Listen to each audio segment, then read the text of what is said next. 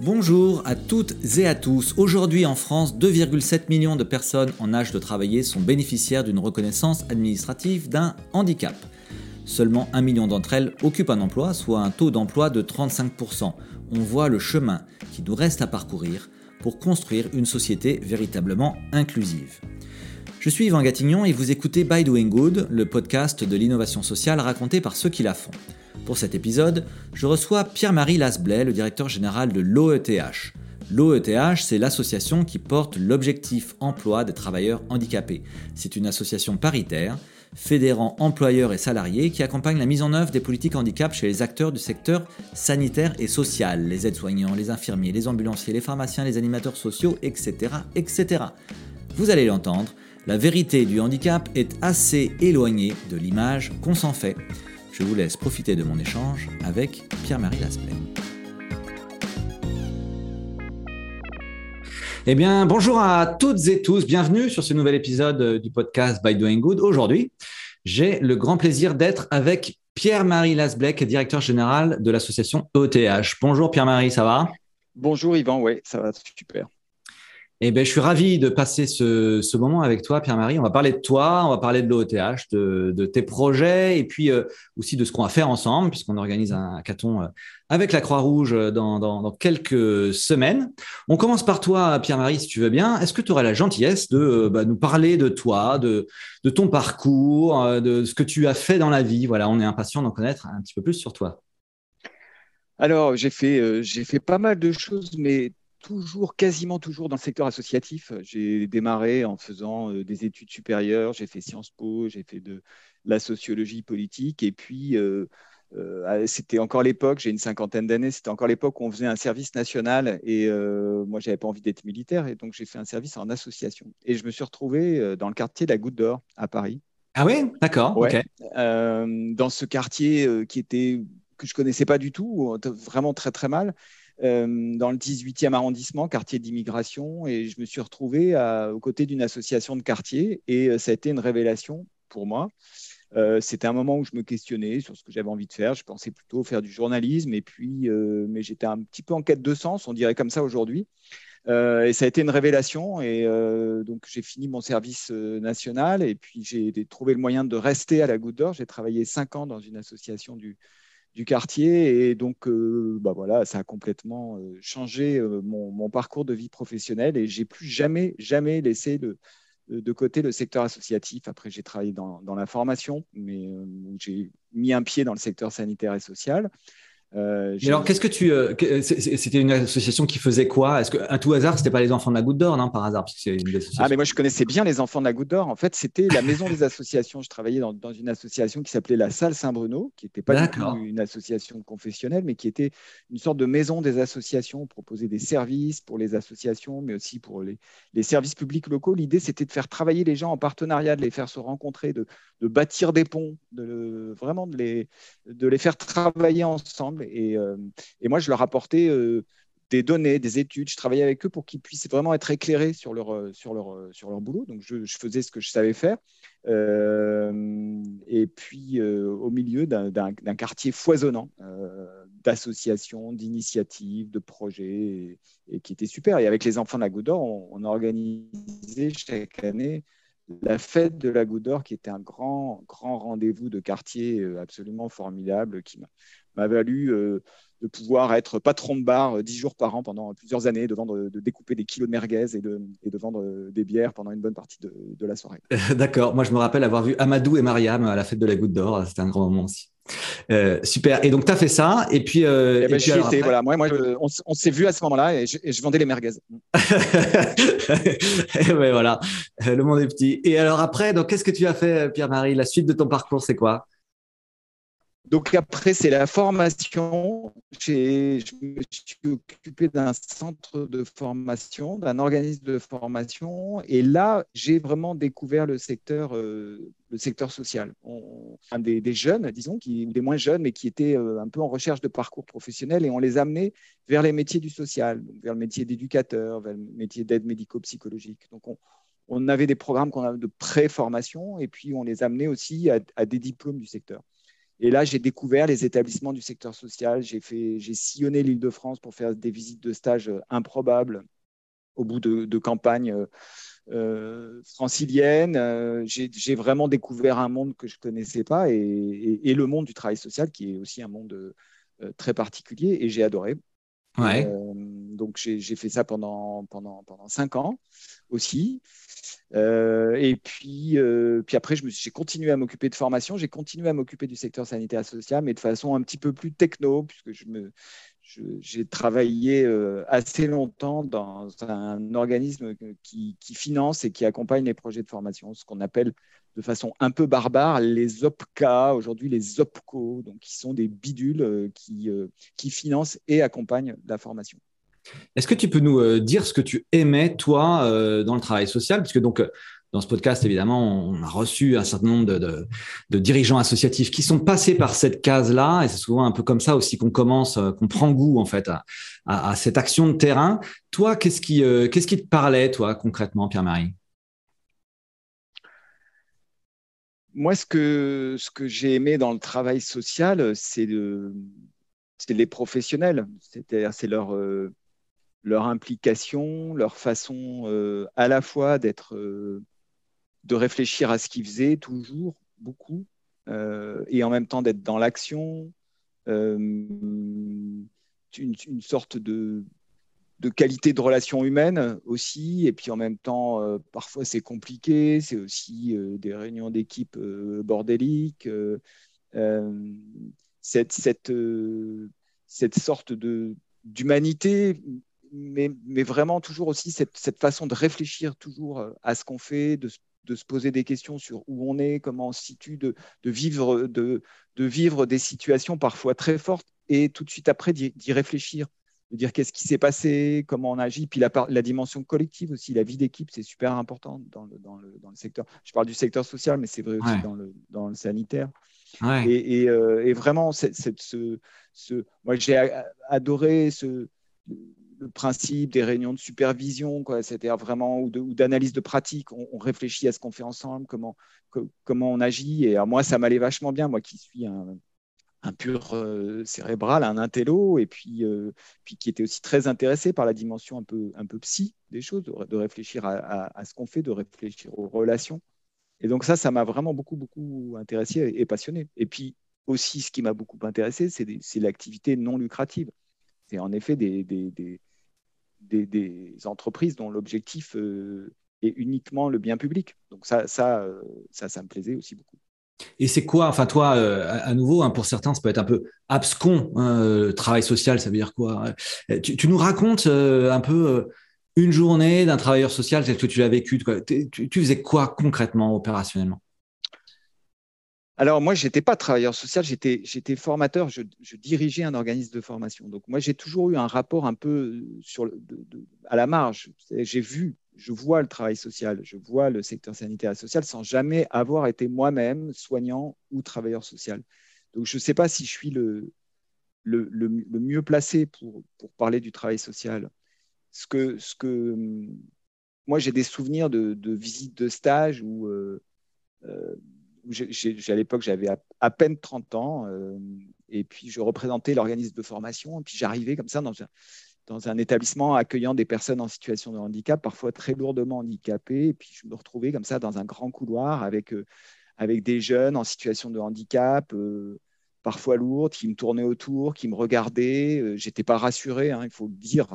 Franchement, je pense que j'ai aucun problème à, le, reconnaître aujourd'hui. J'étais pas rassuré, je savais pas comment faire. Et puis il y avait, euh, et puis il y avait des gens qui passaient, qui leur, euh, en se marrant, qui les, qui les alpaguaient, qui les, qui les, qui vannaient et qui bah, le travail social, c'est ça, c'est cette capacité à aller vers des gens vers lesquels on, on ne sait pas forcément comment aller, et puis, euh, à, travailler avec eux, mais en, riant, en étant dans la vie. C'est à la fois le travail et en même temps être dans la vie. Et voilà, moi, c'est, si, tu, me parles de, souvenirs marquants, bah, celui-là me, revient, ce grand, grand couloir à la tombée du jour où j'étais pas rassuré et, cette sorte de, spontanéité, de naturel et en même temps de professionnalisme des, travailleurs sociaux qui, étaient, qui étaient aux, côtés de, ces personnes. Ouais, ok, super. Merci pour ce témoignage. Et alors donc, on continue le, fil un peu de, ton parcours, Pierre-Marie. Et donc après, comment est-ce que tu as continué à, mettre tes compétences au, service du, secteur social et sanitaire? Donc après, j'ai travaillé dans un organisme qui s'appelait qui, s'appelait parce qu'il n'existe plus, qui s'appelait Unifaf, qui est devenu l'OPCO Santé, donc un, organisme qui à la fois finance la formation professionnelle, c'est son premier rôle, financeur. Et puis, au-delà du financier, c'est euh, un organisme qui conseille sur les questions de formation et plus généralement d'emploi, de développement de compétences. Donc euh, ça, ça, nourrissait un peu mon, comment dire, euh, mon goût un peu, j'allais dire plus, plus intello, quoi, d'être sur des, des projets, peut-être un, un peu ambitieux, mettant en, lien euh, d'autres sphères de, la société, disons, et puis, euh, et puis de toucher vraiment aux questions de formation, mais aussi aux questions d'emploi. En fait, je me suis fait ma culture euh, ressources humaines à ce moment-là. C'est que la formation, moi, j'étais rentré par là. Et puis j'ai découvert euh, la gestion des compétences, euh, les questions de recrutement, les, problématiques d'emploi. Il y a des emplois qui ont du mal, pour lesquels on a du mal à recruter. Pourquoi on a du mal à recruter? Les questions de santé au travail, les questions de pénibilité, les questions de carrière longue ou pas longue, euh, de, tout ce qui peut se passer dans la vie d'un professionnel.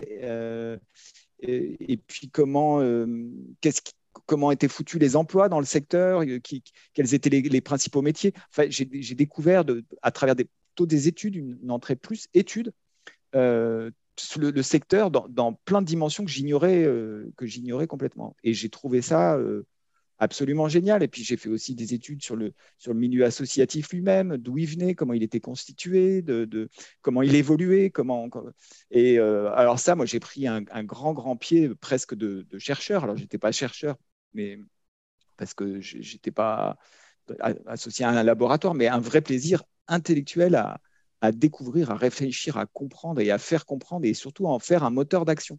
C'est comment, à partir de cette connaissance, on pouvait faire des projets qui étaient adaptés, comment on pouvait aider, comment on pouvait outiller les associations dans leur évolution, comment on pouvait accompagner des responsables de ressources humaines, des responsables de formation pour essayer de mieux anticiper leur, leur, euh, leurs euh, problèmes de, enfin, ou leur sujet de développement de, compétences de salariés, de comment, comment aborder plein de sujets. Et donc, je suis arrivé complètement dans, cette, dans la question plutôt des ressources humaines du secteur. Et, que, j'ai euh, trouvé, euh, trouvé passionnant. Est-ce que, est que tu, tu, pourrais nous partager justement de, de, tout ce que tu as appris dans cette phase-là? Est-ce que tu pourrais nous partager une ou deux surprises? Tu des trucs où tu dis tiens c'est marrant, je ne savais pas que c'était comme ça des, des, des, moments de révélation comme on peut en avoir parfois euh, quand on creuse un peu sur un sujet Il y en a, Est-ce qu'il y en a un ou deux qui te, qui viennent à l'esprit? Alors, il y en a, il y en, il y en a plein. J'ai appris, euh, j'ai appris tellement de choses. Ce qui, ce qui, est, ce qui était intéressant, c'était de, de voir la diversité de ce secteur associatif. Quand on le voit comme ça de loin, on, connaît, on connaît la Croix-Rouge, on connaît APF France Handicap, on connaît, on, connaît le groupe SOS, on connaît comme ça des, des grandes majeur euh, du, secteur. Et puis en fait, il y a, tellement d'associations qui, sont, qui ont des origines très très différentes et, dont on peut encore sentir euh, l'influence de ces origines dans, leur vie. Euh, il y a des associations qui ont une origine vraiment confessionnelle. C'est des congrégations, des bonnes sœurs des, qui, ont, qui, ont, fondé, qui ont fondé l'association. Il y en a d'autres qui sont des associations de parents d'enfants inadaptés, par exemple. Il y a des associations qui sont au contraire très laïques.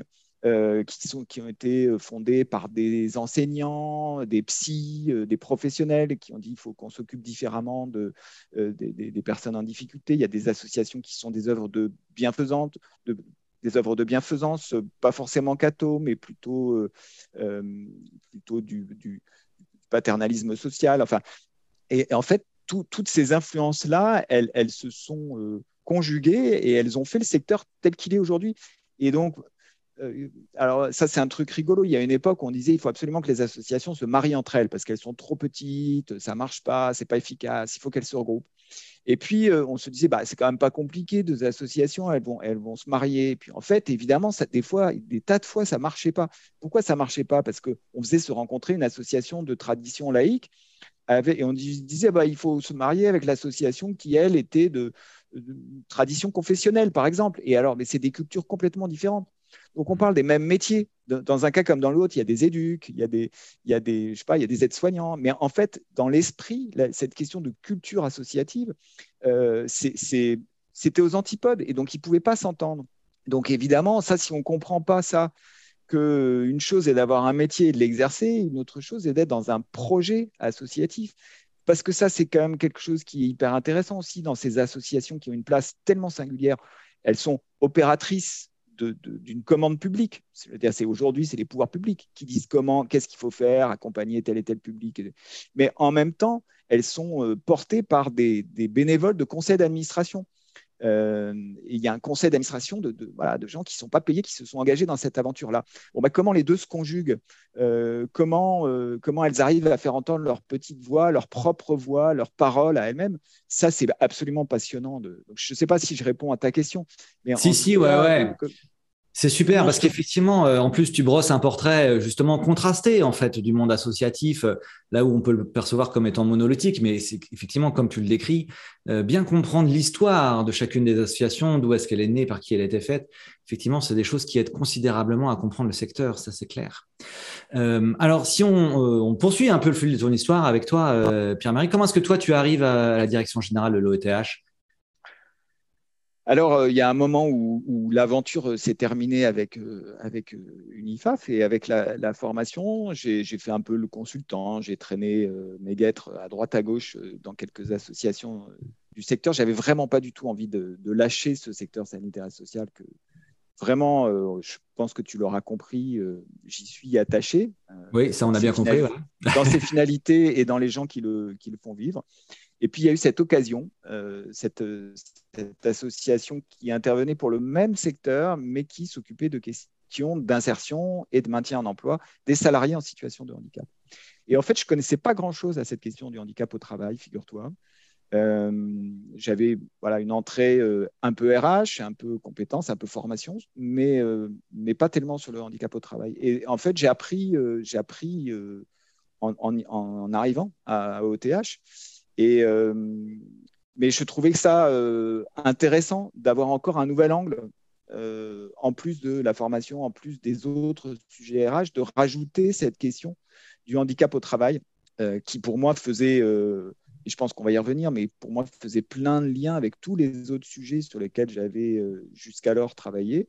Et donc, j'ai trouvé que c'était une occasion formidable. Et puis, accessoirement, je trouvais que c'était très intéressant de, de devenir euh, directeur, en fait. C'était un vrai. bah oui, parce qu'il y a un moment donné où, euh, où c'est quand même aussi sympa d'avoir une vision complètement globale sur, les, sur le, développement et sur les sujets d'une association.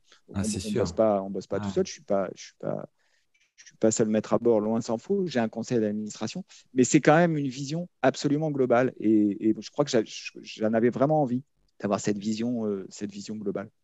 Super. Alors, c'est quoi le problème en fait? Euh, Voilà, pourquoi est-ce qu'il y a besoin d'avoir le C'est quoi le sujet de l'insertion professionnelle des personnes en, situation de handicap en France? Alors, autour de, bah, les personnes en situation de handicap, euh, c'est une part de la population qui est euh, importante. Il y en a plus de 10 millions.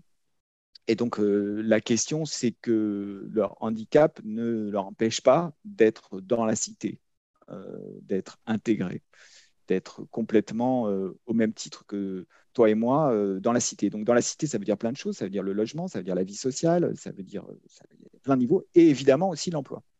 Or, euh, bah, il y a un petit problème, c'est que le taux de chômage des personnes en situation de handicap est le double de ce qu'il est pour, pour le reste de la population active. Donc on, voit bien que ce n'est pas facile, pour, pour plein de raisons, c'est pas facile de, de que le, pour les personnes en situation de handicap d'être en emploi. Alors, soit d'y entrer, d'être embauché, euh, soit d'y rester, parce qu'en fait, il y a toute une partie des personnes qui sont reconnues travailleurs handicapés qui n'ont pas forcément toujours été, mais qui sont euh, entrées, comme par exemple dans notre secteur, l'exemple type, c'est euh, l'aide-soignante qui a 40 ans. Ça fait 10 ans qu'elle est aide-soignante et à force d'être au, pied du lit des malades, et eh ben, elle s'est fait mal au dos. Et elle a tellement eu mal au dos qu'elle elle est aujourd'hui reconnue travailleur handicapé. Bon, ben, qu'est-ce, qui, qu'est-ce, qu'est-ce qui lui arrive à cette aide-soignante? Ben, Ça va être compliqué parce que si elle a mal au dos et qu'elle ne peut plus soulever les malades dans leur lit, euh, le risque, c'est que son employeur, qui n'est pas un mauvais bougre, lui dise bah, Désolé, madame, mais euh, vous ne pouvez plus être aide-soignante. Donc, euh, je ne peux pas vous garder. Et donc, si je ne peux pas vous garder, je vais devoir vous licencier parce que vous êtes inapte. Et donc, elle va se retrouver, elle va se retrouver au chômage. Et c'est du gâchis à plein de titres. Parce que bien sûr, elle a mal au dos. Bien sûr, c'est compliqué pour elle de, soulever les malades. Mais ça ne veut pas dire que toutes ses compétences d'aide-soignante euh, ne peuvent plus être exercées. Et elle a gardé évidemment plein de compétences. Juste, elle a une, restriction, elle a une limitation dans sa capacité à l'être. Donc, euh, donc, il faut lutter contre ce grand gâchis. D'abord, en permettant à des gens qui, certes, ont un handicap, mais qui ont plein de compétences, de pouvoir travailler dans nos métiers, parce que ça ne t'aura pas échappé que les métiers du sanitaire et social recrutent et que c'est des métiers qui ont du mal à recruter. Donc, il n'y a pas de raison que des personnes qui ont plein de compétences, mais un handicap, ne puissent pas y arriver.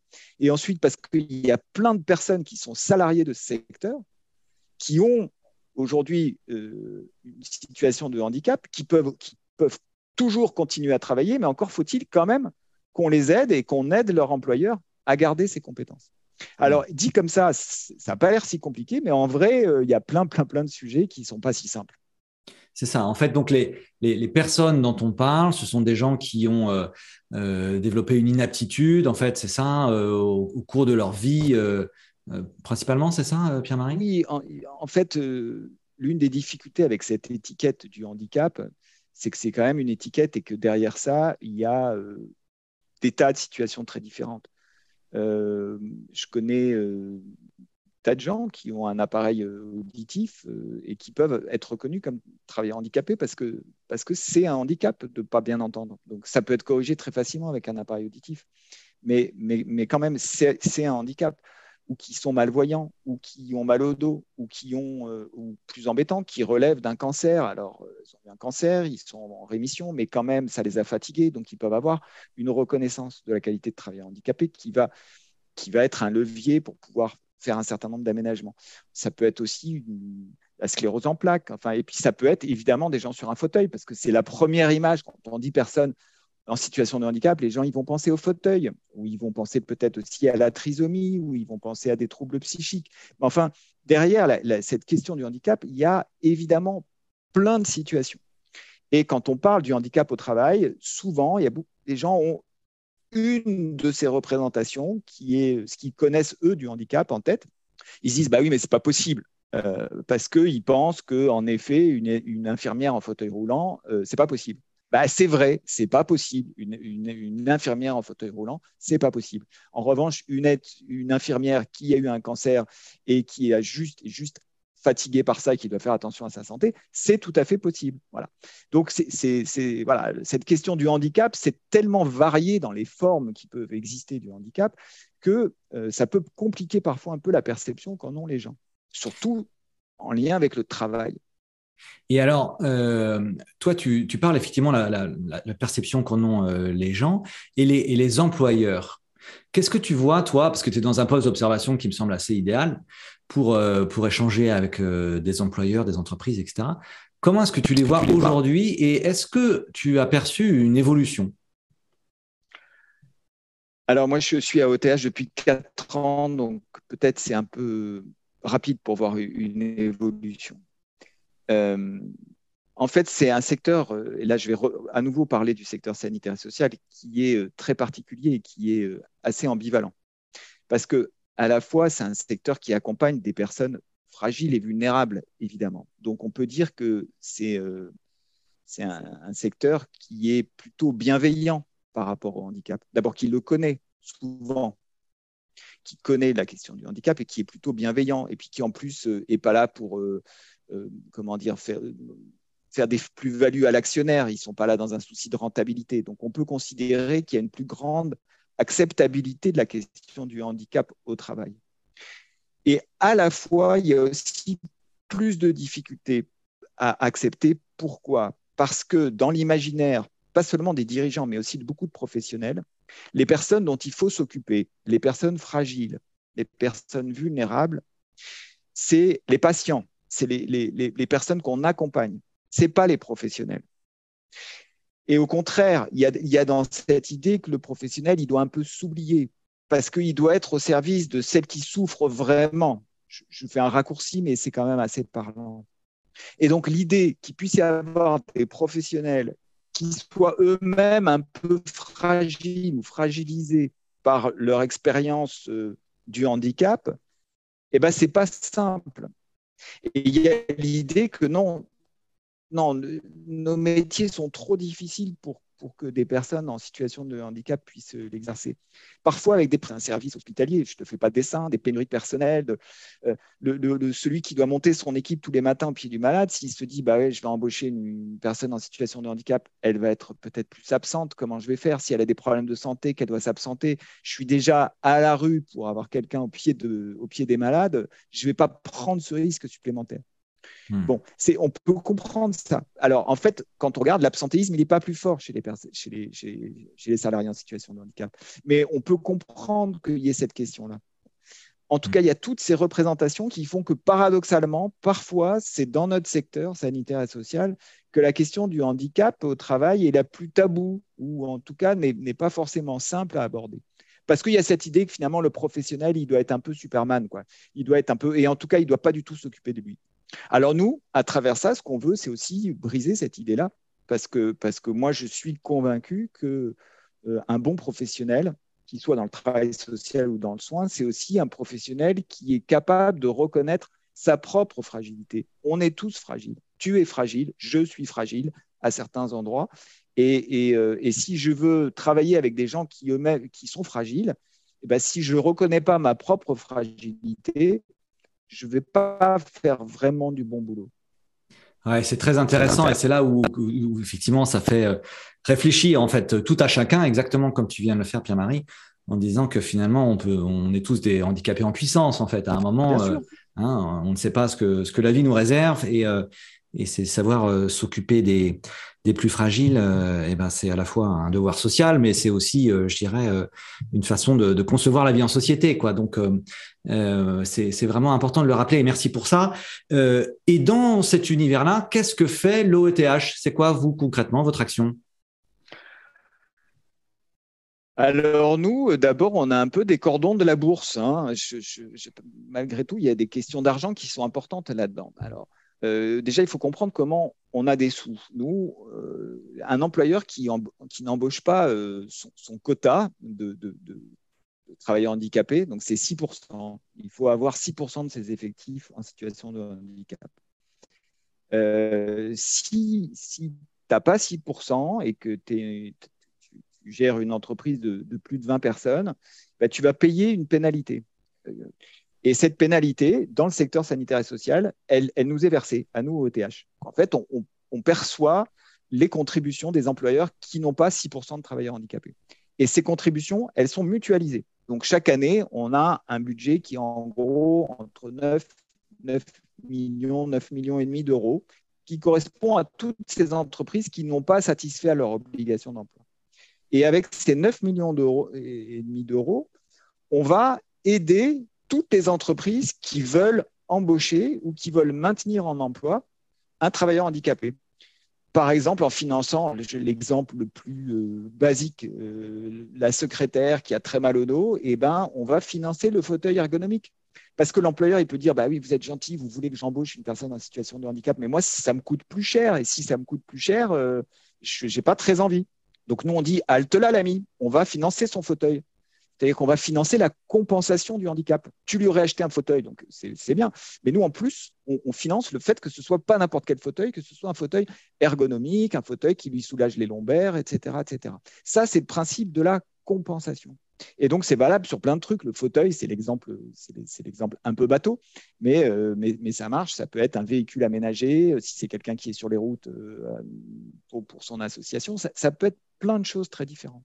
Nous, on est là pour, pour mettre de l'huile dans les rouages, pour faire en sorte que le handicap ne soit pas un frein, enfin, en tout cas, que la compensation ne soit pas un frein financier pour les employeurs, qui se disent, OK, il faut compenser, mais je suis aidé pour ça. Donc, ça, c'est notre rôle, notre rôle financier. Et, on n'a pas qu'un rôle financier. Oui, donc Pierre-Marie, euh, euh, vous vous êtes financé effectivement sur les, entreprises qui ne respectent pas euh, ces 6%, comme tu le disais. Quelque part, on a donc un peu envie de, te dire qu'on aimerait bien que l'OETH n'existe pas ou que qu'elle soit, elle soit euh, voilà, moins, moins dotée. Est-ce que c'est le cas? Comment est-ce que tu vois les choses évoluer justement Cette obligation, est-ce que tu as l'impression qu'elle est de mieux en mieux respectée ou de moins en moins bien respectée?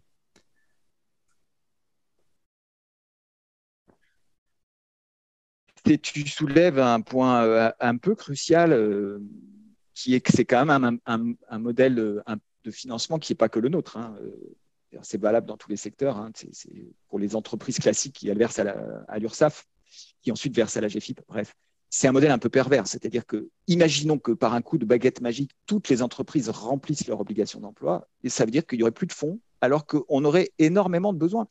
Parce que ce n'est pas parce qu'on a embauché les 6%, suffisamment de travailleurs handicapés, qu'il ne faut pas continuer à accompagner leur maintien, qu'il ne faut pas continuer à équiper les postes, qu'il ne faut pas continuer à euh, imaginer des parcours professionnels.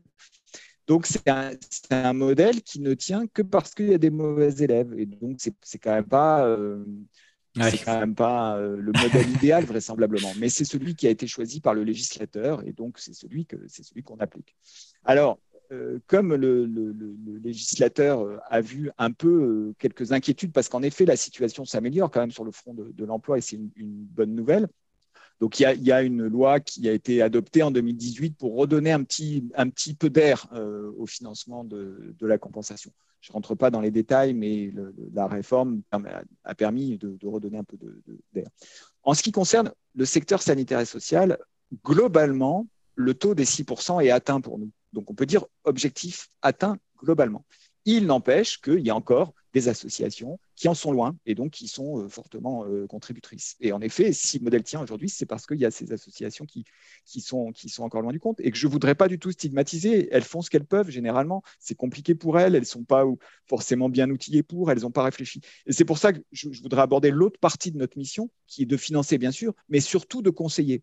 Conseiller, ça veut dire sensibiliser les managers pour leur dire la question du handicap au travail, ce n'est pas un gadget, parce qu'il y a plein de dirigeants du secteur qui nous disent Non, mais écoutez, vous êtes gentils, mais nous, on a quand même géré un Covid, on a des problèmes d'attractivité, on ne sait pas demain si on arrivera à avoir les personnels qu'il faut. Et vous, vous nous parlez du handicap au travail, mais vous ne croyez pas que vous êtes un tout petit peu euh, hors, hors sujet. Et nous, on leur dit Mais c'est la même chose, c'est mêlé, les gars. En fait, si vous vous occupez du handicap au travail, vous allez aussi vous occuper de tous vos autres, tous vos autres sujets. En tout cas, tous ces sujets-là sont liés. Moi, mon objectif, c'est que je voudrais que la question du handicap au travail cesse d'être un sujet comme ça, isolé des autres, un silo. Ah bah oui, il faut que je m'occupe de ça parce que sinon ça me coûte cher.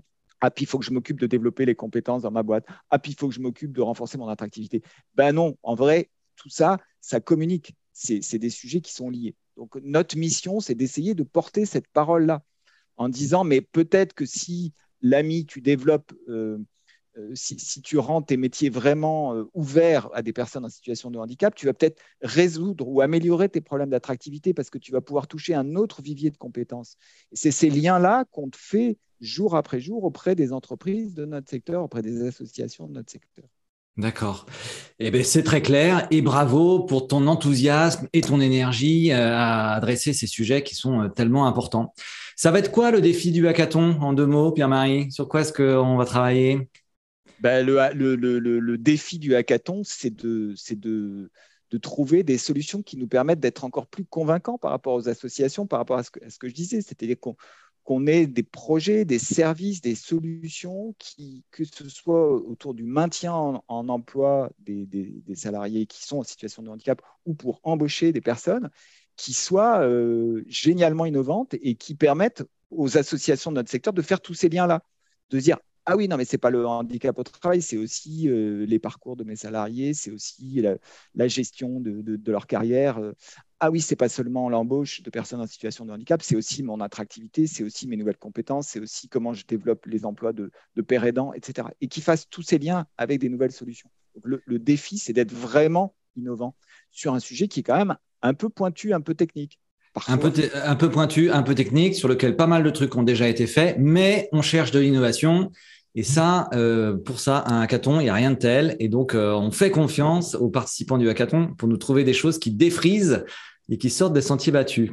Et qui soient dans le secteur. C'est-à-dire que moi, on est, je suis convaincu qu'il faut, il faut penser secteur il faut intégrer cette question du handicap au travail dans chacun des secteurs, pas seulement le nôtre. En l'occurrence, on parle du secteur sanitaire et social. Parce que ça a du sens quand on parle la, la langue des métiers. Sinon, ça n'a pas de sens, ça tombe à plat. Ouais, c'est clair. Ok, écoute, super. Pierre-Marie, on arrive au terme euh, de cet échange, qui était absolument passionnant. Et à nouveau, euh, merci pour, ton enthousiasme communicatif.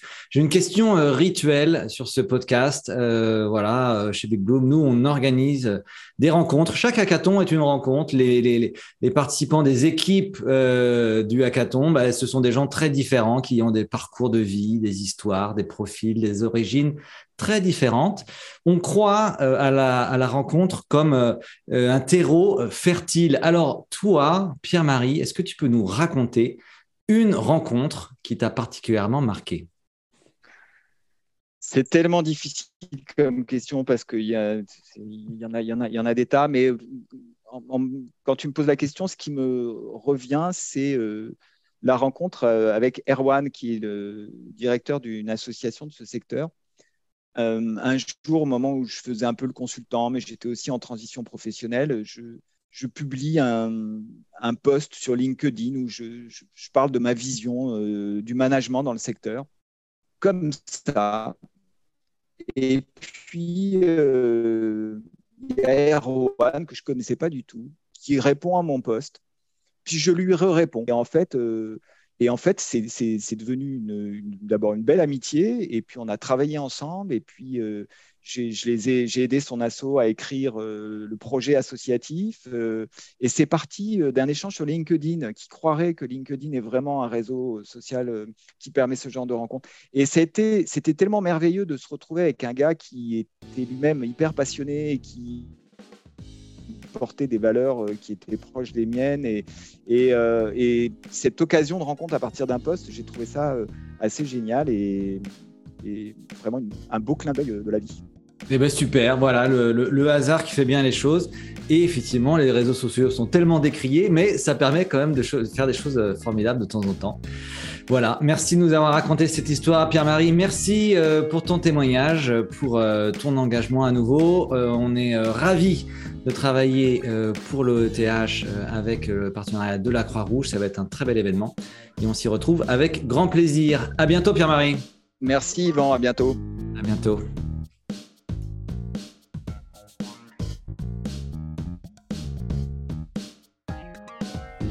Voilà, si cet échange vous a donné envie de vous engager au service de l'innovation sociale, n'attendez plus, inscrivez-vous vite sur nos hackathons, nos incubations, www.bitbloom.org.